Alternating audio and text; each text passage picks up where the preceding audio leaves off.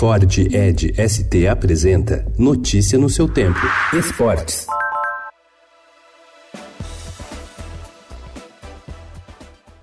A temporada do Novo Basquete Brasil, que começa hoje com o jogo entre Minas e o atual campeão Flamengo, contará com o maior número de estrangeiros das 12 edições do torneio. Serão 41 jogadores de outras nacionalidades, entre 231 atletas inscritos pelas 16 equipes que vão brigar pelo título. O crescimento foi possibilitado pela aprovação dos clubes de uma mudança nas regras em Assembleia Geral Ordinária da Liga Nacional de Basquete. O limite subiu de três para quatro estrangeiros por equipe.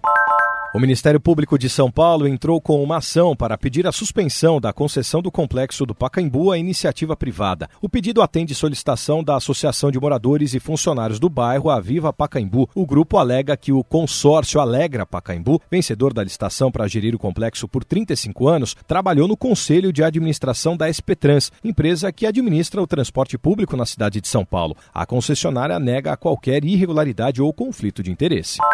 Pressionado após a derrota para o Santos, o Palmeiras terá de lidar com algumas adversidades para retomar o rumo das vitórias no duelo com o Botafogo, hoje às 9 horas da noite, pela 25ª rodada do Campeonato Brasileiro.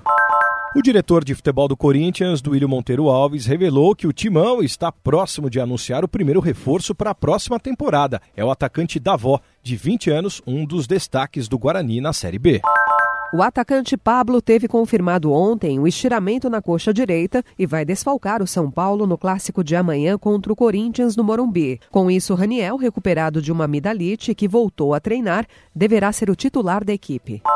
O zagueiro Gustavo Henrique pode desfalcar o Santos na partida de amanhã contra o Internacional no Beira-Rio. Ele se tornou dúvida por causa da entorse no tornozelo direito sofrida no jogo em que o time venceu o Palmeiras por 2 a 0 quarta-feira. Caso não tenha condições, Luiz Felipe e Aguilar são opções para formar dupla com Lucas Veríssimo. Notícia no seu tempo. É um oferecimento de Ford Edge ST, o SUV que coloca performance na sua rotina até na hora de você se informar.